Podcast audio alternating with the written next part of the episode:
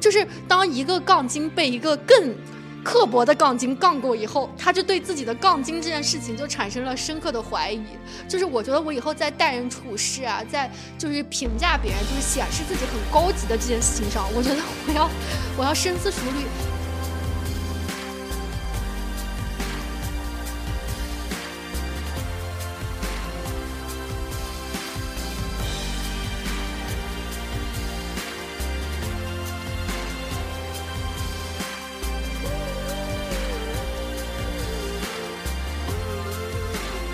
Hello，大家好，欢迎来到本期的面包人派对，我是今天的主持人 ESTJ 小苏，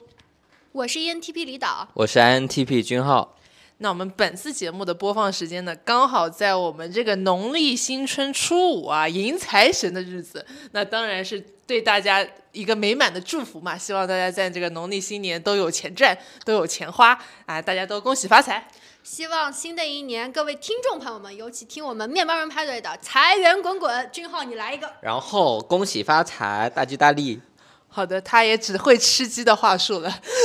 我们今天呢，还是有三个故事给大家来做分享，然后观察的今天三个故事都是跟人具体人的一些相处和一些新的发现。那么今天第一个故事呢，虽然刚刚祝福完发财，第一个故事呢是由我来讲下我和这个 ENTJ 领导吵架的故事。这个领导其实我们之前在面包人派对里面有 Q 过很多次，就是我们的老乌。我发现小苏上一期在骂前任，这一期在骂领导，不是也不是骂了，其实都是有一些自我反思的啦，就是对对方的点评和对自己的反思，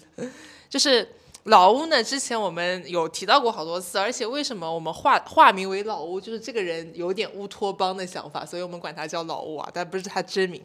然后我们我讲一下背景啊，其实是这样的。嗯，二一年呢，我和李导是同一天入职的。然后呢，就是老吴是我们的领导啊，是公司 CEO。然后一直以来其实关系是比较融洽的，就我对这个领导也很认可，他对我们也很认可。然后相当于二一年和二二年呢，他都是亲自带我们团队啊，亲力亲为，而且无论是工作还是他自己的生活，还是整个一个人生价值观，都是会跟我们做一些自己的见解和分享。那用领导的呃，用李导的话说呢，我们和这个领导是有这个蜜月期的，而且我因为是团队的主管嘛，所以这个老吴他把我当成他的一个将，然后对我的信任度也会更高一点，我觉得。那我个人对他的态度其实也是尊重友好的态度，尤其是我觉得在我之前都。比较波折的一个职业生涯当中，碰到一个呃年轻有为，然后又乐意对团队亲力亲为带你的这样一个领导，其实我觉得一定程度上我会把他当成一个嗯榜样楷模来学习跟模仿的，然后一直都很顺嘛，就跟他的关系其实都一直很融洽。第一次冲突呢是在去年的四月份，然后当时其实具体的原因我已经不太记得了，估计是一个我跟他一个工作方向上面的一个不同的见解，然后有一些分歧。但是呢，我本身 ESTJ 我的表达是比较直接的，就我觉得你不对的地方，我可能当当众会指出来，哎，我觉得你说的不对，就这个样子。然后这个事情，我觉得我是就事论事在说工作，但是呢，到他嘴里就莫名其妙变成说我伤他的心了。我当时啊，其实我是没有反应过来，其实这种这种说法其实算算 PUA 的，但是我当时就是觉得一种单纯的无语。然后这个事情呢，毕竟他是老板，而且他是一个比较固执，就他要做的事情，他是一定要让我们跟着他做的。那我只要么走，要么就只能听他的。加上后面有这个裁员的危机，嗯，他还是不得不信任我。所以这个事情呢，当时算一次重大冲突，但是有点膈应，但也过去了。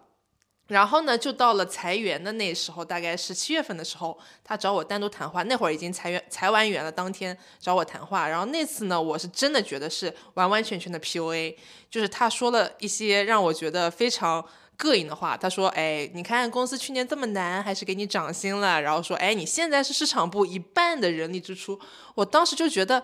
哎，你怎么说得出这种话？就是你，你觉得我是公司呃市场部一半的人力支出，是因为你裁员了，不是因为你给我涨薪啦。然后你给我涨薪，是因为我对公司有价值。就是我一直觉得我个人和公司的关系，如果你给我涨薪了，你认可我是因为我我对公司的付出有价值，这是个双赢的过程，而不是我作为一个打工人。因为这个事儿要对公司感恩戴德，要要怎么样？所以我当时就觉得这个就有点太 PUA 了。然后因为这两句话，我其实对他这个人的滤镜啊，基本就有点碎掉了。那么，但这那次没有冲突啊，只是我个人的这样一个想法。到了第三季度呢，因为我这个老吴啊，他其实在公司以外其实有在忙别的一些项目的，所以第三季度他没有怎么管过我们部门。但其实那个季度我觉得特别难，是因为。我们刚刚经历了裁员，然后我又要招，完全没有设计师，我要招聘，然后我的部门相当于只有我和我的就和娜娜两个人，然后呢，他不管我们，也没有给我们定目标，所以整个季度特别迷茫，就是工作毫无目标。对于我们两个 T E 人已经快疯了，就我没有目标可拆解，我不知道我要干嘛。然后加上那个季度我刚开始弄自己的小红书账号，那确实实话实说，对本职工作是有点分神的。结果到了 Q 四，就爆发了我们最后的终极之战。就是他呢，Q 三整个季度没来管你，但是到了 Q 四呢，他突然很上头抖音这个事情，然后他对于我们部门的理解就是，虽然其实我们部门人又少，活又杂，但在他眼里那些活儿跟他没有关系，他看不到的，就那些是你们事务性工作或者是你们一些别的项目，你们自己去处理，他完全不 care，他只 care 他上头的这一件事情。那么最近的那件事情就是运营抖音，然后呢，结合我刚刚讲的，就是 Q 三没有明确的目标背景，当 Q 四季度他跟我说，嗯，你要做你们做抖音这个事儿，但他其实没有说抖音要做成怎么样，然后我又会觉得，哎，我下面娜娜嘛，就娜娜是专门招进来做新媒体的，那我其实我个人的大部分精力还是在解决其他的一些工作事情上，偏偏呢，老吴他对抖音这个事儿特别上心，那他就觉得。哎，你们组就干那么差，也不知道在干嘛。你这个组长也不上心抖音这个事儿，然后那个可能娜娜那边也没有做的让他很满意。然后就这件事情，他周会 diss 了两周，diss 我们整个组。然后第一周的时候，我还没有一个特别的感觉，就是我这个人可能也不是很敏感，像娜娜她可能就比较敏感了，觉得老吴已经不气头上来了。但我没有那么敏感，我还没啥感觉，毕竟别的事儿也很忙。结果到了第二周，他是从设计。到内容到运营骂了个遍，我们组一共三个人，一个设计，一个娜娜，一个我，我就觉得他是挨个整个骂了整个组，而且当时还有因为周会嘛，还有别的组同事在，那我这个 ESTJ 我也要面子，他老吴他也要面子，我也要面子，就是我觉得这个事儿你当我当场就生气了，我觉得我生气的点啊，当时是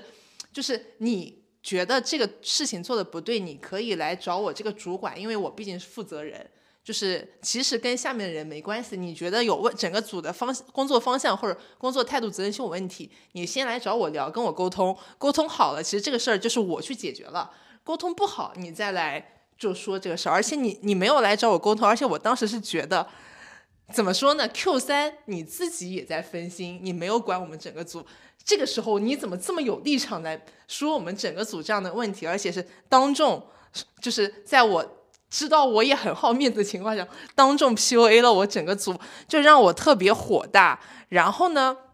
这是我当时气不过的一个点。然后等到这件事情过了很很久之后，我现在再来反思这件事情啊，我觉得其实主要我们争起的嗯争起争议的点还是他是 ENTJ，就他还是。比较 N I 这个能力比较强，而我是 E S T J，就是我们在看待抖音这件事，或者说我们第一次冲突当时的工作方向性的时候，是因为他他这个人吧，就哪怕抖音现在其实对于我们那个行业来说，他没有一个很好的方向，没有一个呃很成功的案例可以复制，但他总是给我传达的是，我觉得它是一个方向。我觉得能成，我觉得我们坚持干下去，这个事情会有一个好结果。然后就是他有这种某种直觉跟洞察，不一定准，但是呢，他很坚定这个事情。但是基于我一个 SI 人，就是你的这个直觉跟洞察，你没有办法说服我的。我是一个要看数据、要看可复制成功案例的人。然后就是这这两个功能的点的强势作用就一直在拉扯，这是我跟老吴。经常会碰撞到的点，只是说因为这一次事件加上我们两个的 T E 啊，其实发挥到不同事情上了。就是他可能整个 Q 三它的这个 T E 的功能，它的目标是在他公司以外的项目上面，然后我的 T E 发展到了我的小红书的个人运营上面。等到你 Q 四的时候，突然要我拉回来，然后跟我说我要干抖音，而他的 T E 还是没有告诉我，比如说你可以告诉我我的抖音一个月后。我希望我的浏览量做到多少，或者说告诉我抖音一个月后，我希望是整一个，就大概给我一个具体的指标。那我其实作为一个执行者，我作为一个 ESG，我可以去拆解。就比如说我要怎么样让它浏览量上去，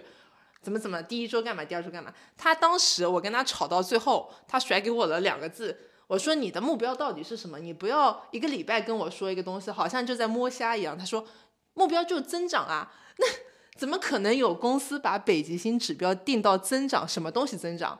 增长成什么样一个量化指标？全都没有。所以我当时以一个 ESTJ 的角度，我看这个 ENTJ 觉得好不专业，就是你怎么会定出这样一个？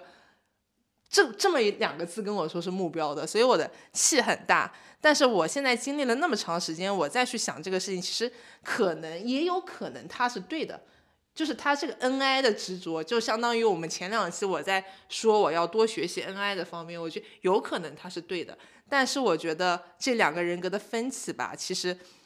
包括我们最后的这个状态，就是我们的不同的功能在拉扯到我们现在我和他的状态，其实会导致我们的这个心理的隔阂间隙越来越大。我突然觉得咱们这档播客，就包括我们三个人，就每周在录这件事情，咱们复盘一些人生、生活和工作啊，其实有互相疏导和就是多视角帮你梳理这个问题的。因为平常我们也得聊天，也得有这个功能啊。然后我就觉得我自己听完整个呢，我发现我自己的一个状态是，我自己创业一年，就理论上是老板，但是我其实屁股还有点在打工人那儿。所以其实我在听你这个真实经历的时候，我既能共情你，我也能共情老吴。我就可以讲一下几个点。首先是你说，就是当时咱们进去的时候啊，就对老吴其实是有滤镜。就是我觉得每个人在成长过程当中，哪怕他是一个你见不到面的偶像，或者是明星，或者是一个你很尊敬的老师、教授、学长，就是他总有一天这个滤镜就是要碎的。就是这个人在神坛上，你把他推上去那一天，他注定就有被下来的。就是我这个年末也经历了很多，比如说是我觉得很好的商业大 IP 刘润啊，陈钱的这种翻车，这种就是他这个滤镜本来就是咱们投射了一个。呃，美好的幻想就是随着我们的成长和相处，就是你对你老公、男朋友的滤镜也会碎，何况你对你的领导呢？对吧？就这个这个事情，我觉得是我们是一个一个客观的认知。然后后面呢，还有一个是，就是我觉得就是老吴那个人格 ENTJ 和就是 ESTJ，就是你们有很相像的地方，比如说是执行力很强，然后就是敢想敢做，但是呢，他有个非常大的。就是冲突点是你发现没有？就是老吴在跟你讲很多你觉得 PUA 的话的时候，他有个很大的前提是他把你当自己人了，因为他把你当自己人了，所以他可以当着你的下属，就是他已经有点像关起门来说话，就是他都不顾忌了，他有点想啥说啥，他都不脑子里不绕一下弯，说哎我这样说是不是妥帖让他难做了？他就有种是不是他过了这个门槛是是不是自己人的门槛以后，他说话有点肆无顾忌了。他没有注重到你的情绪，或者他也没有注重你的点，就是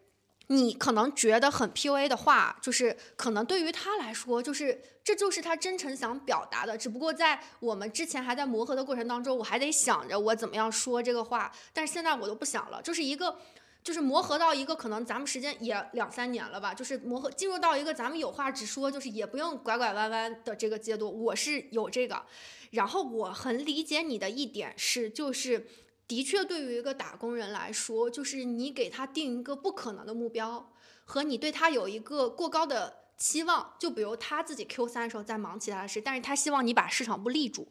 就这就是一个，就是那我不想立住吗？我想立住的呀。可是，如果你给我一个，就是，就是你自己都没有，就是想清楚的方向和路径，就是那我更难受，我更迷茫啊！就是我这一点我是非常共情的，就是因为他是一个很有大方向、很有远见的人，但是那个远太远了，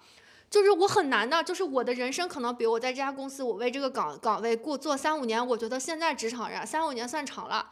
我不可能跟你一样，就是我有能看到十年、二十年的能力。然后我在我我也不想浪费我的时间和青春啊，就是我也想做的事情是能够看到结果的。还有个就是，我觉得老吴跟小苏的这个 feedback 的感受是不一样的。老吴可能假设咱们做这件事情一年看到一个结果，他 OK，但是你就疯掉了呀！你一个月看不到啥起色，你肯定疯掉了呀！就是你对这个 feedback 的这个接受其实是。就是这个时间是有，而且他的这个年纪和他的年资啊，他可能更容易就是就比如说俞敏洪当年啊，他就可以关掉新东方，说咱们咱们就做什么文旅啊，做直播带货几个月，就是他有这种半年甚至长达一年去等待一个爆发这个。但是对于我们打工人，就是真的呀，我的天，这个东西持续一个月，你让我做做做一点数据起色都没有，我就真的想死呀。而且你是一个认真的工作状态，我说的是，所以我其实都蛮共情的。君浩，你有啥想说？我的视角跟李导其实大致相似，我觉得他点的很对，就是这其实是一个 ENTJ 李导和 ESTJ 下属的一个故事。然后呢，呃，我觉得核心一点是信任感。刚刚也说了，有呃，你们前期有个蜜蜜月期，我觉得你们俩底层的思考逻辑都没变，只是一开始呢，ENTJ 也是这么想的，他觉得诶这边有好多路，你们可以去试试。然后前期的小苏可能按着他的想法去做了。然后呢，后面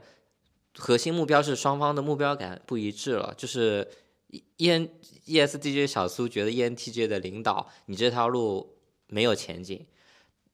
呃，我换个视角来看，我们把视角不是从 E S T J 小苏的视角来看，而是 E N T J 这个领导的视角来看，其实他知道这边三条路只是有可能性。他自己也清楚，他不可能说，哎，我给你指条路，这条路一定是对的，没有人能做到这一点。但是呢，这条路得有人趟，这条路得走完之后，我才能知道这条背后到底是条小径还是条大道。那他需要一个人去趟，其实他需要的是这个而已。那作为小，我们再换个视角，转换成小苏的视角来看，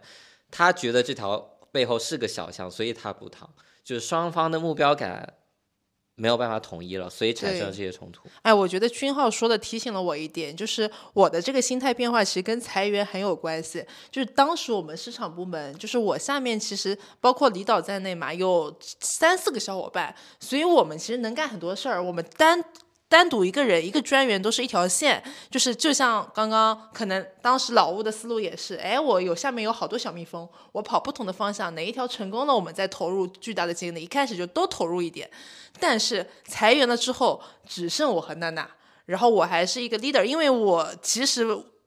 主主要的工作大概是五五开的，就是我有百分之五十的精力，我说在主业这方面，百分之五十精力我可以去应对老吴，还有百分之五十精力我一定是去管杂活的，就是可能是 CEO 那边的事情，或者说跨部门的一些事情，或者紧急的一些事情。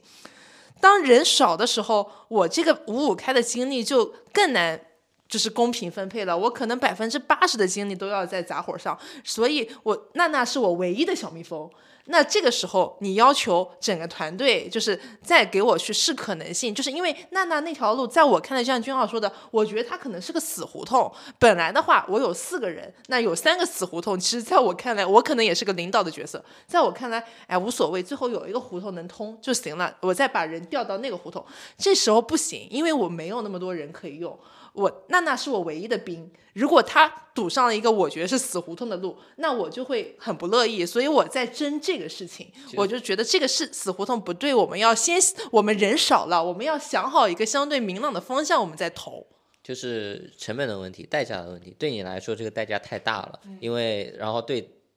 呃这个领导而言，他可能是可以可以付的这个代价，对对对，因为他有无数的，就是他可以。所以其实这个我也在想，就是我有时候在创业的时候也在想，就是打工跟职场，就是其实他有个悖论，就是打工人他要的是成长，就是其实他要高薪，说对也不对，因为呃就是一个薪资的回报，其实也代表了他的能力和成长嘛。他要的是一个成长，但是呢，这个公司或者是这个老板，他要的事情呢，就给不了他成长那么高的丰富性。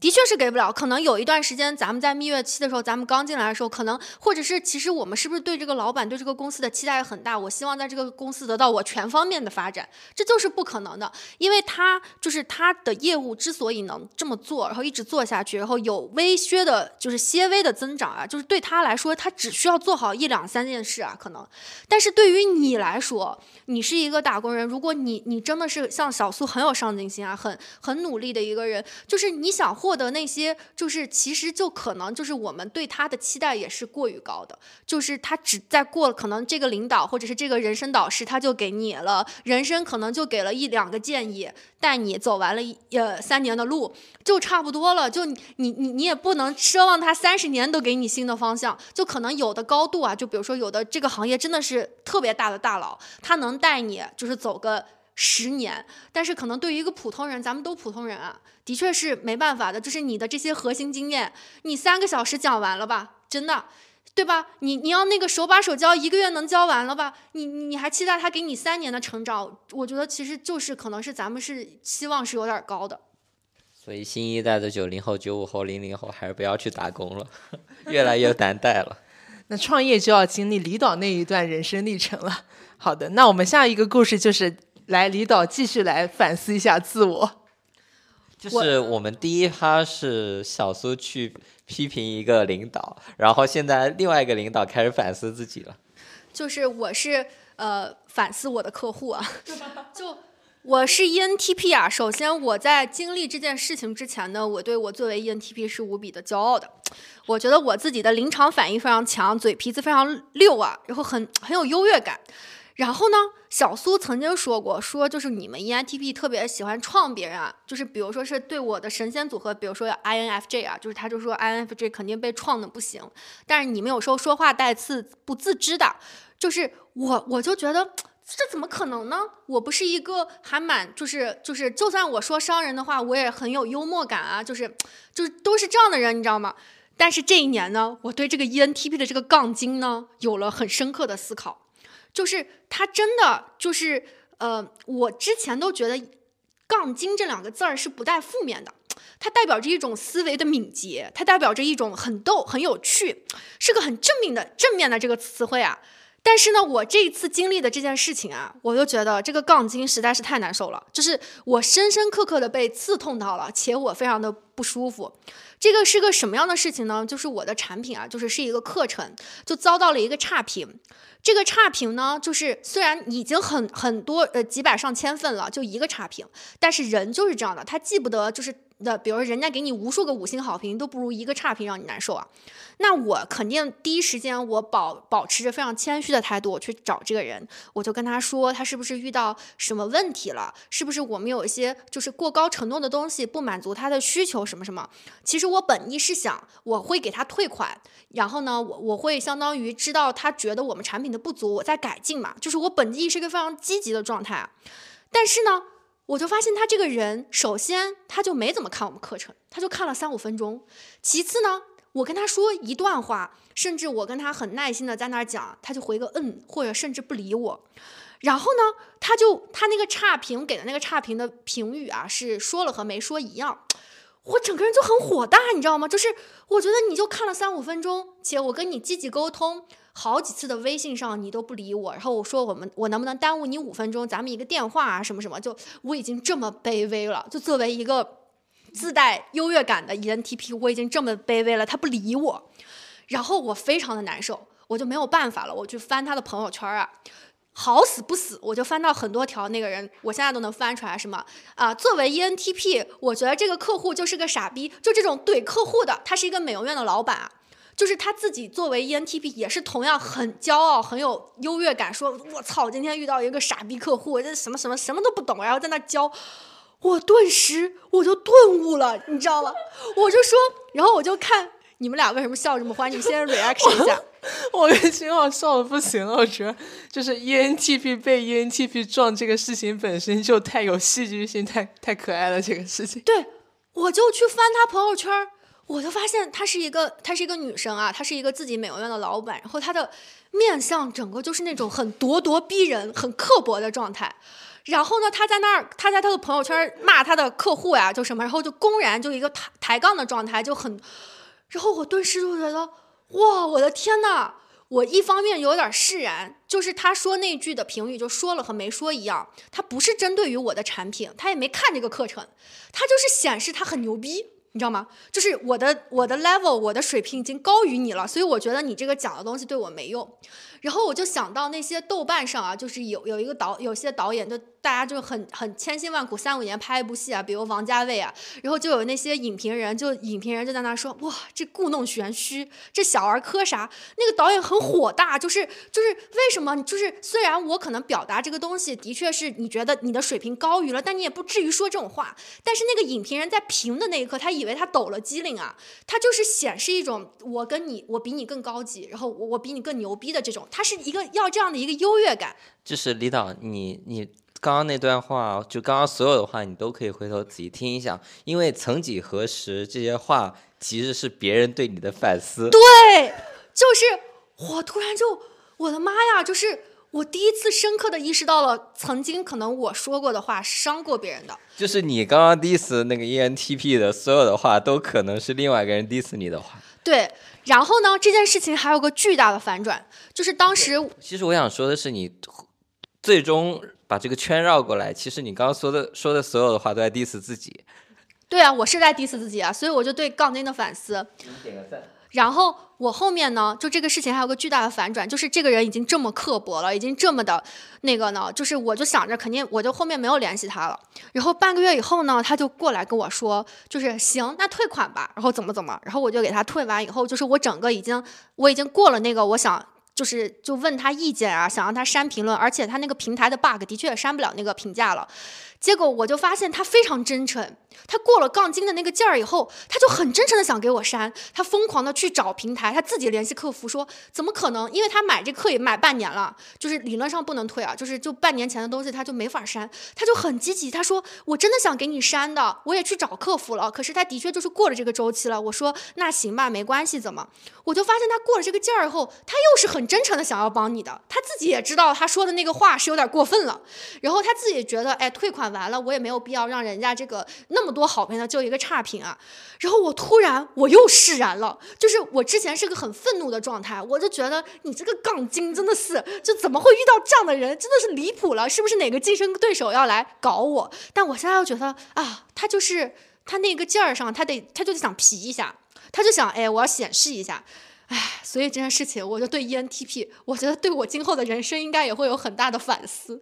就是当一个杠精被一个更刻薄的杠精杠过以后，他就对自己的杠精这件事情就产生了深刻的怀疑。就是我觉得我以后在待人处事啊，在就是评价别人，就是显示自己很高级的这件事情上，我觉得我要我要深思熟虑。就是不管是那个人他是不是人格比较敏感，或者是可能你的一句无意的话，真的会让人家听进去很难受啊。就我觉得我我以后这个嘴皮子真的不要太溜了，因为我自己真的是被伤到一个星期睡不着觉。就是 ENTP 这个人格。我觉得他们的杠精就像李导说的，就是好像是一种天生的技能，他也不是说出于恶意。就像刚刚那个人，他最后又很真诚了嘛，就是因为我在那个小红书的 MBTI 博主群，然后那里面有几个 ENTP 特别的活跃，然后有一次呢，是一个我忘了什么人格的博主，他是有报名学习 MBTI 那些理论的课程的，然后他就在群里面特别真诚的跟别人说，哎，有这个课程学习考证的和那些就是我们这些特别正规的和那些自己门外汉自己学习的，哎，就很很有区别啦，巴拉巴拉这些，然后呢，他。可能讲的特别认真，但是其实从微信打字嘛，你也揣摩不出他的具体语气。就旁人看来，因为其他的 MBTI 博主可能像我一样都是自己自己学习、自己了解的嘛。然后很多人看来就你在秀什么优越感，就其实看不出他的真情实感和优越感。然后有一些不满的博主，就比如说有个 INFP 的博主出来就阴阳怪气了一句他，然后就闭麦了，也没有争吵，就是怼了一句。但是呢，有一个 ENTP 博主，他全程没有骂脏字哦，他就是出来跟他掰扯，就大概是说，哎，你这个课程怎么个牛逼法？哎，你凭什么说你上课的就比我们自学的牛逼？哎，有什么证据就说明你这个课不是机构圈钱，或者说你这个课程有什么价值？就之类巴拉巴拉的，就是你光从字面看呢。没有一个脏字，但是你明显的感觉它是一个辩论的状态，就他也不是说真心实意的，他可能真的是真心实意求助，但我们读他的语气，看上去就像是我要跟你辩论掰扯掰扯那个状态。然后呢，对面那个人反正也说不灵清，就 就感觉他说，哎，居然还有人要杠我，然后两个人就吵起来了。但在后后面，因为对面我感觉像是一个 F 人，说话还是比较情绪化的，到后面两个人就在群里面就是吵架吵得很激烈，然后我就觉得。在我看来啊，在一个 ESG 的眼里，我觉得首先我哪怕觉得对面那个人在在群里秀优越感，但其实是个陌生人，就我不想浪费时间，我可能也会像 INFP 这样出来怼一句，我就不想跟你吵了。我觉得有什么意义呢？对吧？又从你身上学不到什么东西。但是 ENTP 他就天生的杠精，他就是要上来把这个事情理论清楚那种感觉。我觉得。ENTP 是自动抬杠机，就那个呃，咱们过那个高速开车的时候，那个自动抬杠机，啊，就 笑称戏谑一下自己。君浩，你有什么想讲的？我觉得 INTP 其实也蛮抬杠的，来发表一下。INTP 在群里不会说话，所以没有这一茬。希望呃 ENTP 领导引以为戒，对刚刚说过的话。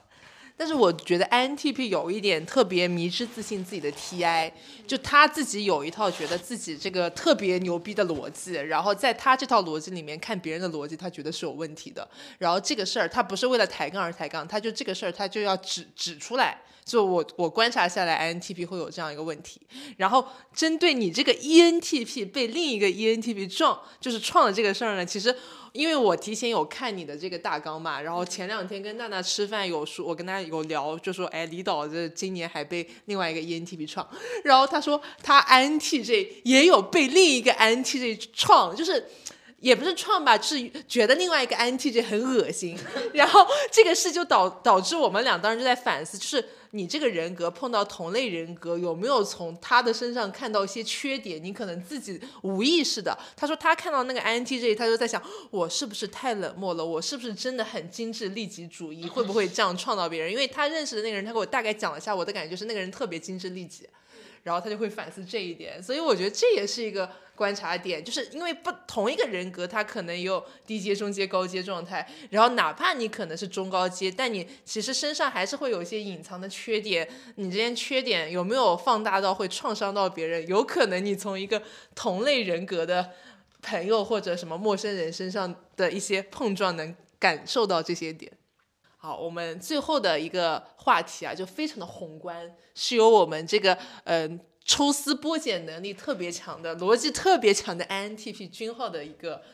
对于世界的一个洞察。然后，但是这个故事本身啊，我觉得我们大概看了一下，还是蛮有意思的，而且还是有可能还是有一些地域特点的。所以，来君浩给大家分享一下。也不是对世界洞察吧，而是我也也其实是刚跟刚刚那个跟我们第一趴我在了解 MBTI 前后对人的理解和对世界理解的一个区别吧。刚刚李导和小苏讲的其实都是对于不同人格之间的思考，那其实我想说的是对于 MBTI 不同群体的一个思考。这边我想先介绍一下我的背景，就是呃，因为我人生的前十几年其实都是在温州度过的，然后我从小到大经历的呃社会啊，对我对我感知到的就是一个非常强烈的人情世故的社会。当然，这个跟中国整个社会环境有关系，呃，但是呢，我觉得它不是一个纯纯粹的人情社会，而是人情社会加阶级社会。怎么去理解这句话呢？就是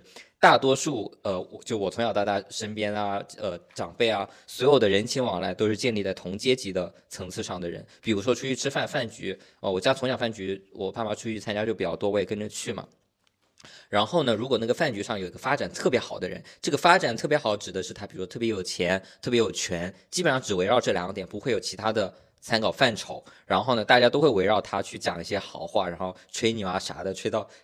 天上去了，啥的都有。然后呢，呃，但是呢，就在我看来，我自己喜欢的方式可能是，哎，大家谁说的话有意思，谁说的话题比较好玩，然后我去围绕着那个去参加，而不是那种。所以我其实从小到大经历的社会是这样，但是我其实是不喜欢那个氛围的。我不知道你们是喜欢哪种氛围的？肯定也不喜欢啊，我反正从小都不太喜欢走亲戚的。因为他那个说的其实不止亲戚啊，可能爸妈的好朋友啊什么包括嗯、呃同同龄人，某些情况下也会有这种情况。啊。那那那，我觉得同龄人我是受不了，但是爸妈那个就是你有种又是 E ENTP 的优越感了，你有种 看破了这个，就觉得哎呀，怎么这么虚伪？我反正虽然我是个艺人，但我从小不太，只要是家长那一辈的局，我都不太喜欢。然后我们同龄人之间倒还好，但是我不是喜不喜欢，是我爸妈去参加饭局了，我不去，我就只能在家吃剩饭剩这个菜了。对啊，我也会啊，就是我我是一样的，所以我就是后后面基本上会宁愿在家吃剩饭剩菜，我也不去参加。我也是，就是有还有一些喜酒我都不高兴去，就是在家自己点外卖或者干嘛。是的，包括我小时候，就我家很喜欢走关系嘛，就利用各种关系，比如说我以后的老师啊，然后提前让我去打打招呼啊，我就很讨厌这种事情。然后结果我去了，我就全程摆臭脸，去了跟没去一样，然后也不打招呼，就可能去了，结果呢，像我爸妈打了招呼，但是我的印象分在老师那分数是比较差的，因为这个孩子怎么不讲这么不讲礼貌啊啥的都。我突然想分享到一个，我怎么今天又分享被被被受伤的故事？但是说我小时候啊，就是你刚刚说的是饭局，就是小孩在这个饭局上的不自在，或者是他太早的看到了这个社会规则和人情世故这种势力以后，就是对他的冲击。就是我突然想到一个事情是什么呢？是。我们小时候就是去好像上一个数学奥数的补习班还是怎么？我跟我闺蜜啊，ESTP，就是当时他那个其实呢，我现在看来，它就是一种这个机构和这个数学老师，他就得让你就是要么知道你的水平，要么就是就是先测验一下，就是其实是一个蛮卑劣的一个手段。我自己现在觉得，就是相当于他会让你先考试，先做一套题，然后才决定收不收你，就是是这样。但是呢，当时。比较不同的是，我闺蜜是她妈妈带着去的，然后呢，她那套题就是我记得好像是做一个什么坐标，就是相当于的题，她是做对了，但是我完全理解的是跟那套坐标相反的，所以我的那个解题是完全相反，我就做错了。但是我是我外婆去的，可是那个老师当时他肯定是有小孩就收的，他肯定是这样，因为他为了赚钱，但是他就会说一些就是。就比如说是啊，你们家小孩儿，就我闺蜜可能考了九十分啊，我考了六十分，就说哎，你们家小孩儿本来这个我们都是不收的，但是因为是我外婆带去，她不是我妈，就搞得我当时有种很难受的感觉，就是我觉得我的外婆在那儿，就是哎呀，老师拜托，不就不好意思了，什么什么，他会好好学，就是我觉得这件事情是我爸妈，我我我还好，但是因为是我外婆，我就很难受很难受，我就。直到今天，我才觉得，我觉得这种是完全没有必要的，因为怎么着你都是会收这个小孩的，对吧？你没有必要让一个老人家给你显现出一种已经是有点在求你的，必须收我们家就。然后那个其实那个那个上那个补习班那个什么奥奥数的，对我也没啥用。其实到今天来看，但是因为老人家他也没法，他没法分辨，他没法拿出个骨气啊，就是他没法。如果是我爸妈，我爸妈就觉得，哎呀，这个他东西，或者是我自己，我就可以非常说，那我就不上了或怎么样。就是，但他让我外婆那个时候以一种非常。卑微，然后在那儿祈求，然后说：“哎，我孙女，我很难受。”而且又跟我闺蜜就是做了一下对比，然后我就觉得，就是从小你看这些东西以后，就是可能像君浩的，就刚刚说的那个故事，他的一个反叛的一个，就是我不参加，我在家吃吃饭，然后我也觉得你们这些有权有势的在那儿聊天没什么了不起。你是这样吗？就是我不去参加，是因为我单纯的讨厌那种氛围。然后假如我去了，我会我也不会进入那个氛围中，我就可能全程不说话啊。摆个臭脸啥？对你也是一种反叛嘛。然后我现在就是我，我觉得这个东西是我一个创伤，就是我我脑子里始终有我外婆那天在那儿求那个老师，虽然她没怎么求啊，但是就那种有点卑微的语气，然后我就觉得我我这辈子我就一定要强啊什么。但是它其实是个创伤的，我要这样想的话。嗯，哎，我好奇的是，君浩，你说的明白你具体讨厌的是什么吗？就是因为我回忆了一下，我小时候也是这样的，就是。我首先每次那种大聚会，因为我爸他是个销售 ENFJ，他特别嗨那种场子，你知道吧？他特别喜欢那种场子。然后我妈也是个 FJ 人，就 ESFJ。然后我特别的不自在，然后我很我又小时候又不懂事，我每次就是。八点了，我要回家了。然后他们喝酒哪里八点喝得尽兴的啦？然后我就很拽的，我就要哪怕会冒着被爸妈打的风险，我也要门开关自己往下走的那种。就是我会这样子。但其实我到现在，我其实不太说得上来，我到底讨厌的是。什么什么样一种氛围？我可能唯一说得上来一点是，我肯定讨厌我爸酒喝多了回家那个样子。但哪怕是不喝酒、不喝很多酒的局，就是去喜酒啊或者干嘛的，我也不去。就是我也跟他一样的。但其实我到现在我不太说得上来，我小时候到底在讨厌啥？就在我眼里，这种社交是一个白费功的行为。对，就是我做了这么多事情，我我开心吗？我不开心，那我干嘛要做呢？就是我我我也有在饭局中主动就是跟别人聊天，调动气氛那种情况。就是有一次，呃，我跟我爸妈去参加饭局，然后呢，因为。呃，中中间呢有一个叔呃叔叔辈，也就大我十来岁，然后他是做那个，他平时有健身，然后平时有玩摩托车的，就在男孩子心里可能是那种比较酷的，但是呢，又是因为这个元素，大家就长，可能很多人会觉得不务正业啊，或者情况，或者他本身赚的钱没有那么多，结果就他就可能呃有人问他是干嘛之后，他在介绍完之后，就那个问的人就瞬间冷下来了，就你懂那种场景吧？接就这样，其实搞得。那个人其实蛮尴尬的。然后呢，我在听说了那个那个人健身啊，然后坐摩托之后，哎，我说你锻炼怎么锻炼这么好，肌肉怎么就我就会顺着他擅长那一面，然后跟他去聊，就是因为我在正常饭局上不会这么去收自己嘛，呃，就那那一刻我因为我自己感兴趣，所以呢，我会在那一刻呃去调动整个氛围啊，然后甚至把大人的其实也没有呃，其实我们因为可能因为我爸妈的关系，所以我我说话就。大家可能又会顺着我的话去说，我可以准确的回答小苏那个问题，就是因为我刚刚分享是我外婆带我去补习班求补习班老师这个事，就是我觉得小孩儿他讨厌的是在你面前如同高山一样的爸爸和妈妈，然后他现在因为。跟一个比他更厉害的人有权有势人在一起，他很卑躬屈膝的去奉承、去迎合，就是你的整个就是也是崩塌呀。就是你回家对我是什么很很很严厉，然后对我是高山的形象，你是我的榜样。然后有一天我看到你拿这个酒杯，然后去奉承、去就哎什么，就去希望你照顾下我的生意，然后什么着，然后照顾下就是我我的整个工作，你就很崩塌。你以前觉得爸爸可是可是是神一样的这样的角色。嗯，其实我想讲下一趴。啊，因为刚刚只是说饭局上，但是呢，我在温州的感受上来就是无时无刻不随时在经历这种人情啊、阶级的洗礼的。比如说，嗯，我有个亲戚，然后他在现在在做保险，然后他找了这份工作之后，就经常跟我妈说要支持一下他。然后后来我妈就买了对应的保险，然后问了一下是呃，相当于保险的定期存款，然后呢，每年拿的利率。连银行都定定存都比不过，我就问你干嘛存这么多钱进去啊？他就说其实存了还蛮多钱的，然后他就说就当支持一下亲戚，就我觉得这件事情，呃，ESTJ 应该很难理解吧？嗯，对，就是肯定是 F 人，我觉得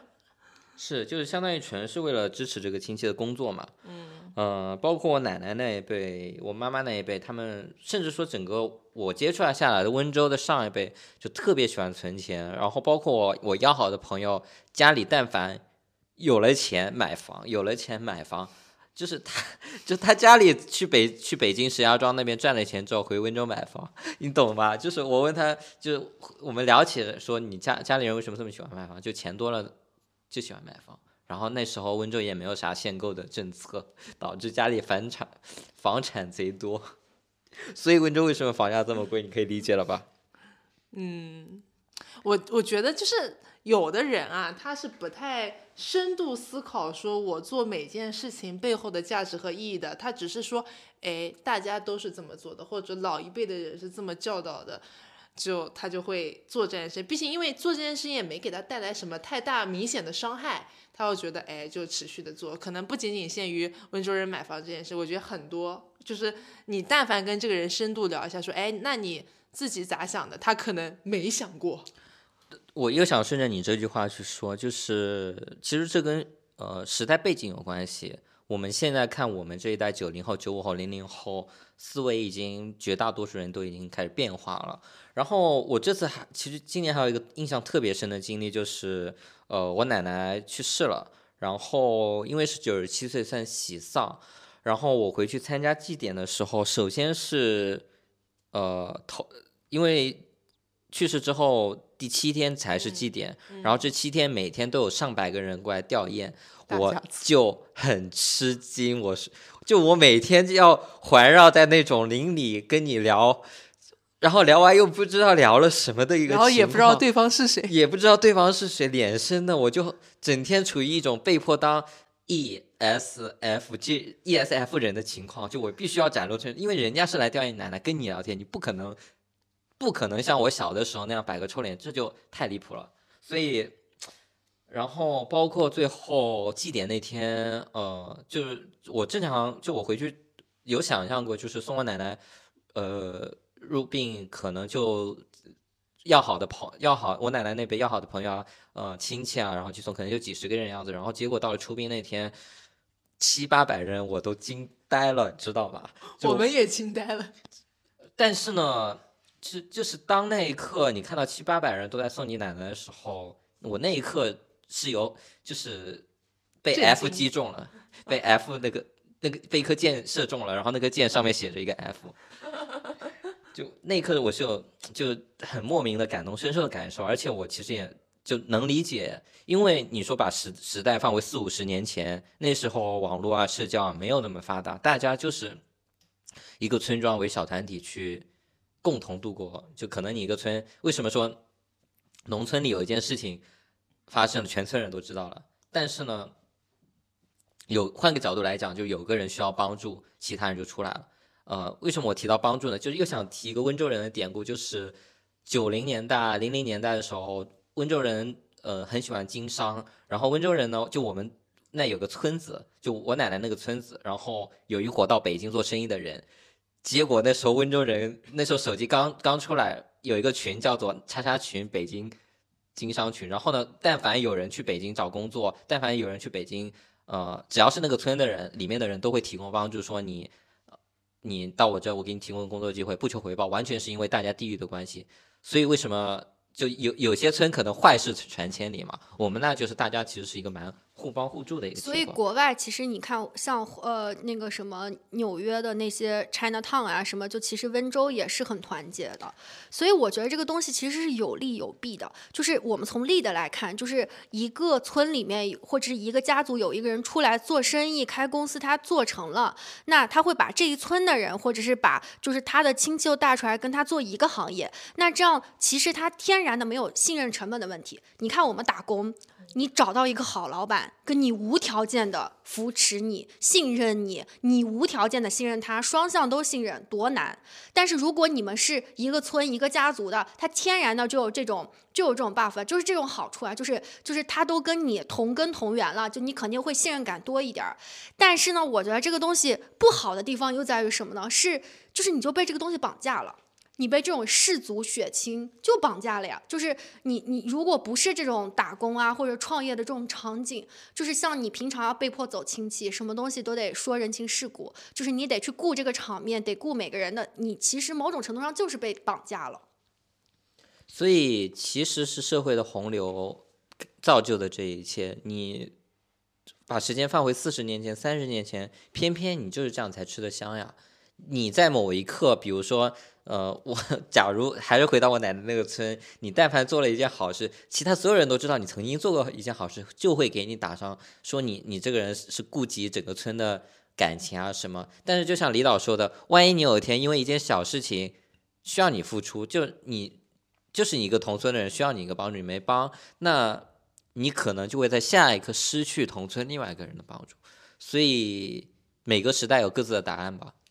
就是顺着这个时代的这个话题讲一下，因为我们老在网上看到 MBTI 说法嘛，说 SJ 人就是最红的一代，就在中国这个社会最吃得开的。然后尤其大家会说，哎，爸妈或者老一辈那一代。都是蓝人最多，那为什么到现在可能就是 N 人会多起来，P 人会多起来？确实，像我妈妈或者说很多，为啥我我有时候觉得 ESFJ 就是典型的中国好妈妈的人格。那这个人格有时候在网上也被叫男妈妈，因为他的蛋糕人，呃，他的那个面包人形象是个男的拿蛋糕的人嘛。就是刚刚君浩有提到，就什么 S 人还有 F 的这个键，其实我觉得是 SFJ 这个人格，就无论是 E 还是 I。在上一代的人格的群体画像里面是很很明显的，就这一代人他们特别注重这个血缘纽带的这个亲亲人关系，像我妈妈也是，就是我妈是 yes，她无论对于这个亲戚朋友有个人有没有什么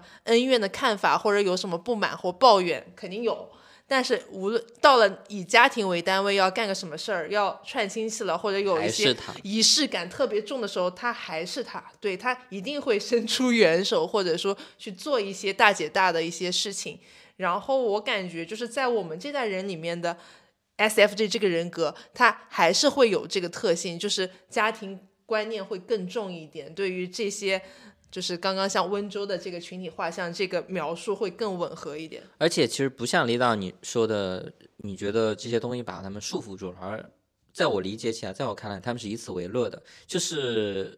呃，还是我 我刚奶奶那件事情，他在最后一天的时候，我们呃最后一天摆酒嘛，然后那天晚上散伙的时候，有就是发我发现有几个人这七天每天都来忙上忙下，也吃饭待到最后。就最后收场了，还在，呃，等他们走后，我一问，发现我我其实一直以为这几个人是我不认识的某个亲戚啊什么的，最后一问是个村村里的村里的人而已，就是就是村里的人，字面上村里人，甚至不不算近的那种，呃，所以这这这怎么说呢？其实也不是他们注重亲呃血，刚刚小苏说血缘关系，就是他们以这种。呃，村里的就是那个那个圈子里那种氛围，那种情绪的交流，以此为乐，他们觉得这对自己是很舒服的。哎，我觉得特别巧一点，我们这期节目播放的时候正值春节嘛，然后其实像我一直在杭州这种城市长大的小孩，跟可能温州某一个村的，其实过年的氛围很不一样。然后我有的时候还觉得，哎，农村过年应该很好玩，因为他们的氛围就是整个村都。很热闹，很喜庆，不像我们可能亲戚都比较少，然后会淡薄一点。所以就是，其实想想看，中国人这个农历春节最原始的一个感受，也应该是就是和和美美、热热闹闹，大家互相串亲戚的这个感受。其实。是对的，就是上一代的这个 SFG 整体的这个人群画像的印象，导致我们有这么多传统佳节是都是讲究团圆，就大家聚在一块儿吃饭的这个群体印象的。就是我觉得他是对的，但是呢，我作为一个 INTP，我从小感到了些许的不适，感觉到了些许的窒息 啊。但是其实从那个我这次回去。这七天去扮演一个 F F 和 S 人，我的 level F 的 level 和 S level 还是提高了很多，好吧？那挺好的呀。好，刚刚说到，因为现在还在春节期间嘛，所以我们这一次呢，三个故事也讲完了，然后也是。最后给君浩升华到了这个大团圆的和和美美的这个故事的氛围当中，所以我们最后也是希望大家就是新年嘛，刚刚开头有祝大家发财啊，结尾还是祝大家生活也是和和美美，无论是自己的小家庭，还是自己的工作合作伙伴团队，还是跟自己的这些亲朋好友，都是一个比较融洽和美的这样一个氛围。嗯，祝大家健健康康、平平安安，二零二四龙年大吉。然后我们这期播客春晚就结束了，然后 最后我们跟大家一起说拜拜吧，拜拜拜。